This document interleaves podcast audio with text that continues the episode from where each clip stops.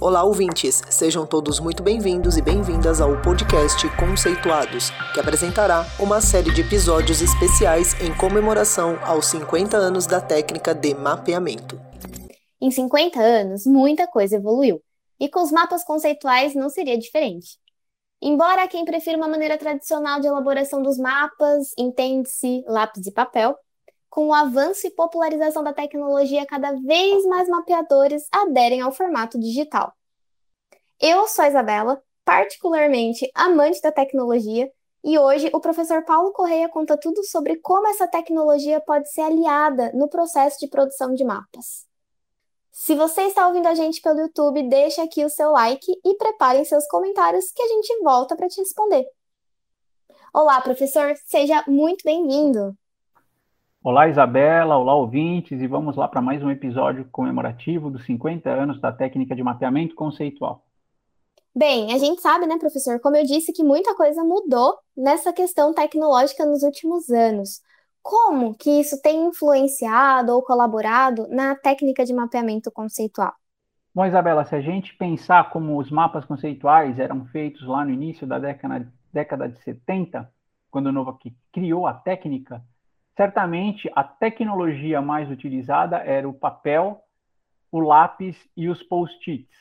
Então, a ideia era utilizar post-its coloridos como se eles fossem as caixinhas dos conceitos, e a gente espalha esses post-its coloridos por uma folha de papel, e aí começa a traçar as flechinhas e escrever os termos de ligação a lápis.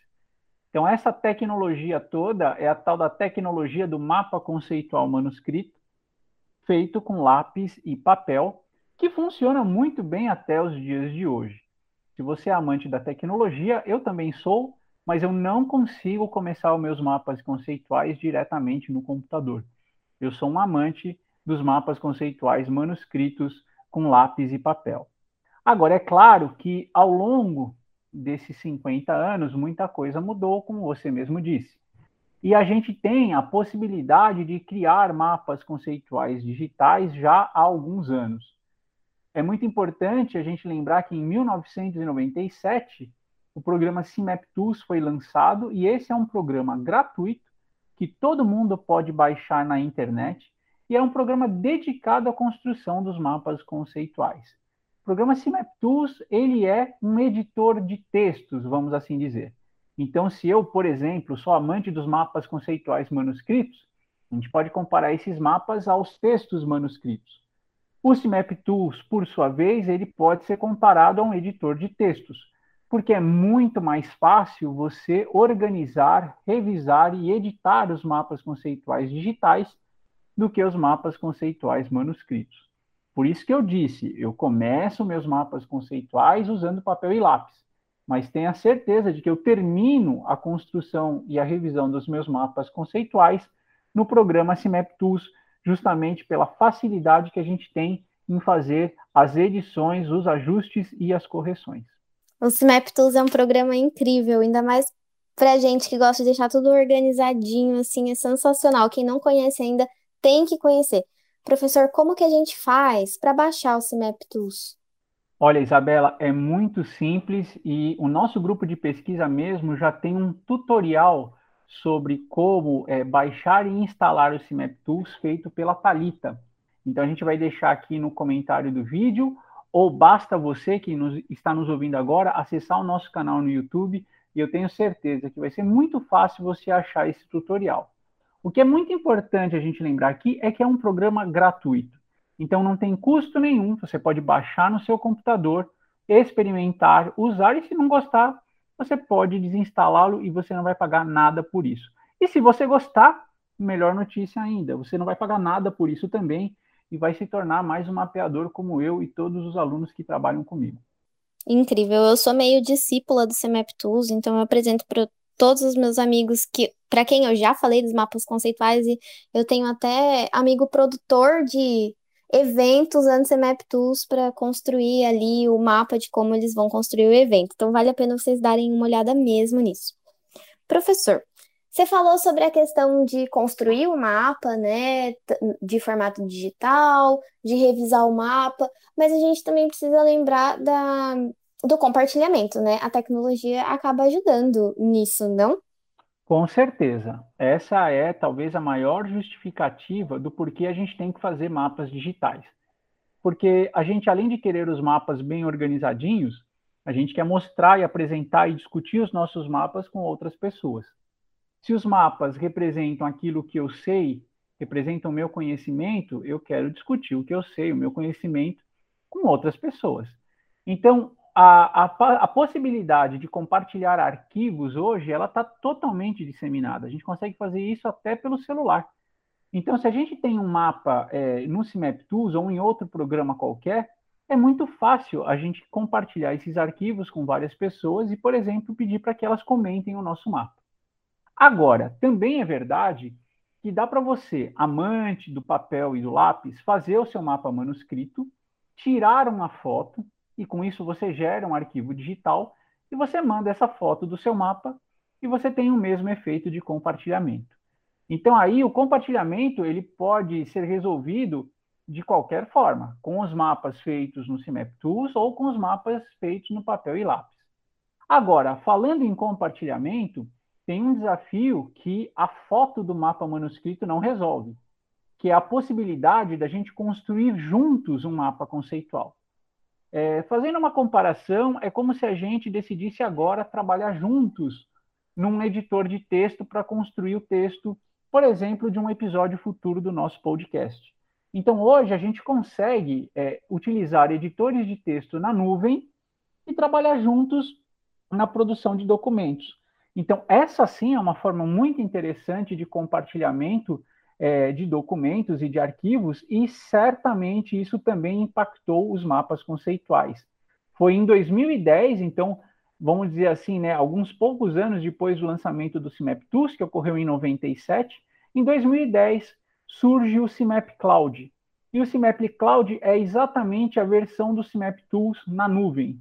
Então é possível, usando o CIMAP Cloud, e se você digitar no buscador aí, tipo Google, CMAP Cloud, você vai achar esse site, você cria a sua conta e você pode colaborar com várias pessoas na construção de um mapa conceitual que fica arquivado na nuvem. Então, este compartilhamento é muito interessante e há um espaço enorme para que professores, utilizando o CMAP, CMAP Cloud, desenvolvam atividades colaborativas, é, é, elaborando mapas juntamente com os seus alunos. Muito bom, professor.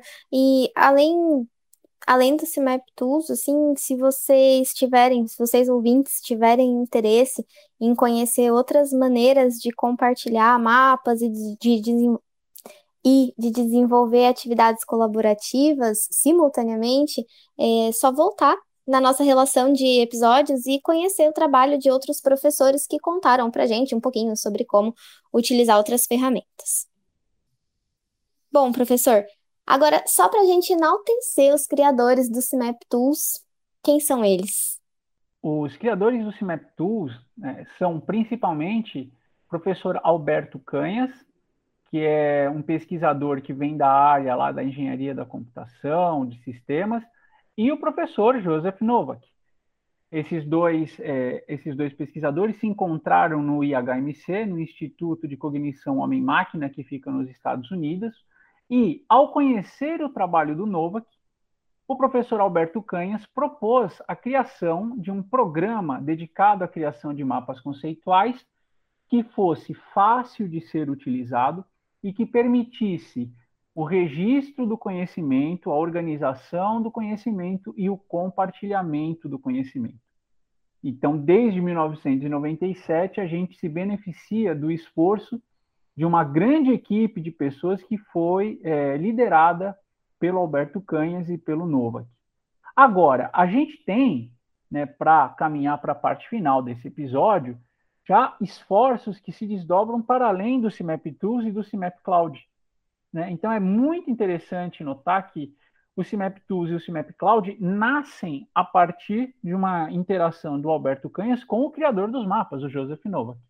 Mas, recentemente, em 2018, a gente tem o lançamento de uma outra plataforma chamada Cero, e essa plataforma ela faz uma função que não está prevista originalmente no CMAP Tools. Então, 20 anos depois do lançamento do CIMAP Tools, surge uma, uma plataforma que tem como objetivo permitir que o professor construa mapas e ofereça os mapas para que os alunos façam é, atividades didáticas com eles, seja completando os mapas, seja achando erros. Então, há uma série de atividades possíveis de serem construídas na plataforma Cero, que aí coloca o professor como mapeador, ou seja, o responsável pela criação de mapas. E esse mapa criado pelo professor pode desempenhar vários papéis durante o processo de ensino-aprendizagem, como, por exemplo, a própria avaliação da aprendizagem. Uau, professor! E já tem data de lançamento da plataforma Cero? A plataforma Cero, ela está em fase final de testes. Ela é uma plataforma desenvolvida nos Estados Unidos, com a ajuda direta do nosso grupo de pesquisa e acho que agora, em 2022, eles entram num período de um teste mais ampliado. Então, a gente precisa acompanhar de perto o site da plataforma Cero para saber exatamente quando esses testes vão começar. Mas acho que dentro de alguns meses, a gente vai ter a utilização, né, a possibilidade, melhor dizendo, de utilizar essa plataforma, é, porque ela já vai estar toda configurada e consolidada para que professores interessados em utilizar mapas conceituais se beneficiem de mais essa solução tecnológica. Só mais um spoiler sobre a plataforma Cero, professor. Existe a previsão de algum custo para a utilização desse serviço? Olha, Isabela, essa é uma boa pergunta que eu realmente não sei te responder. O que eu consigo enxergar com os dados que eu tenho de momento é que eles têm interesse que mais e mais pessoas utilizem a plataforma nesse momento, justamente porque é um movimento de fase final de desenvolvimento da plataforma. Como ela vai funcionar é, quando ela for lançada, realmente aí só quem está responsável pela comercialização da plataforma vai saber. Certamente, o que acontece nesse caso é que existe uma empresa fazendo isso e ela não tem apoio de ninguém, ela não tem apoio do governo, de financiamento algum. O que ela faz é um trabalho para desenvolver essa plataforma e colocá-la à disposição dos possíveis interessados na área de educação e formação continuada. Muito interessante. Então, vamos aguardar mais novidades da plataforma Cero. Com certeza, assim que houver novidade, vocês vão encontrar as notícias no nosso canal. Bom, professor, muito obrigada pela sua participação, obrigada por essa sequência de especiais 50 anos de mapeamento conceitual. Tenho certeza que os nossos ouvintes também te agradecem. Eu agradeço a atenção de todos durante os episódios especiais que comemoram 50 anos de mapas conceituais. Lembrando que o nosso grupo de pesquisa tem um curso no Coursera para todos aqueles que têm interesse em aprender melhor como usar os mapas conceituais para aprender e a colaborar. E esse curso ele foi o primeiro MOOC sobre mapas conceituais que foi criado no mundo, ou seja, é o primeiro curso online livre e amplo para quem quer aprender a fazer mapas conceituais. E esse curso foi criado em 2019 e está no ar desde então, ajudando muitas e muitas pessoas ao redor do Brasil que querem entender melhor como usar os mapas conceituais. Eu termino esse episódio, Isabela, incluindo esse MOOC também como um efeito que a tecnologia teve sobre os 50 anos dos mapas conceituais. As comemorações não param por aqui. Siga nosso grupo de pesquisa nas redes sociais e receba todo o conteúdo que nós estamos produzindo. Conceitue-se você também. Além do podcast, você pode encontrar informações sobre o nosso grupo de pesquisa e o conhecimento produzido no canal do YouTube, Facebook e LinkedIn Mapas Conceituais e o nosso perfil no Instagram Conceituais Mapas. Esperamos vocês por lá.